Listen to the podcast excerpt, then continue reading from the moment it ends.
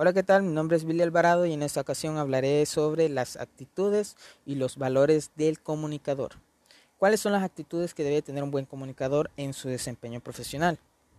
Primero que nada, definamos la actitud. La actitud es el comportamiento habitual que se produce en, diferentes circunstancias. Eh, yo considero que un buen comunicador debe de tener una actitud que genere confianza, debe tener también una actitud de autodominio y una actitud de seguridad.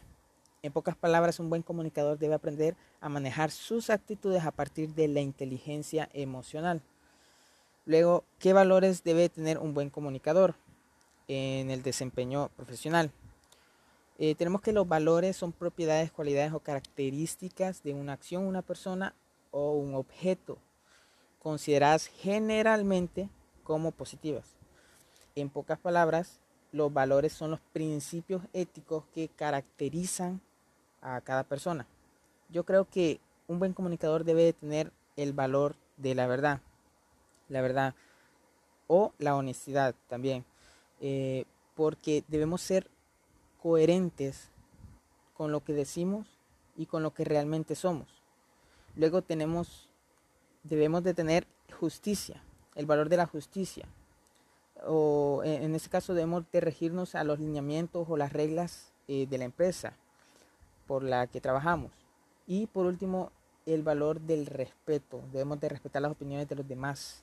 Debemos de, saber escuchar a los demás también. Eh, ¿Cuál es la importancia de la buena comunicación en el desempeño profesional? Eh, yo creo que este, para que un negocio crezca necesita de clientes y para que los clientes lleguen se necesita comunicar y dar a conocer los productos. Es por esto que se debe de manejar una buena comunicación. Y una buena comunicación lo maneja el buen comunicador.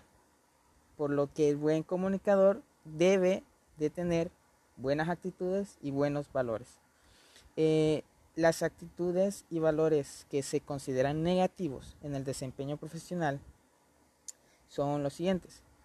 Eh, tenemos el miedo, que son las conjeturas o suposiciones. Eh, muchas veces también es el que dirán o y si me equivoco, ¿verdad? El miedo. Y el otro es la timidez. Ah, también está ligado con la inseguridad, la pena o la vergüenza. En la comunicación no se puede expresar de forma clara sus ideas. Alguien que es tímido no puede eh, expresar de forma clara sus ideas, no maneja el tono de voz eh, afecta la fluidez y se puede perder la línea de lo que se está hablando.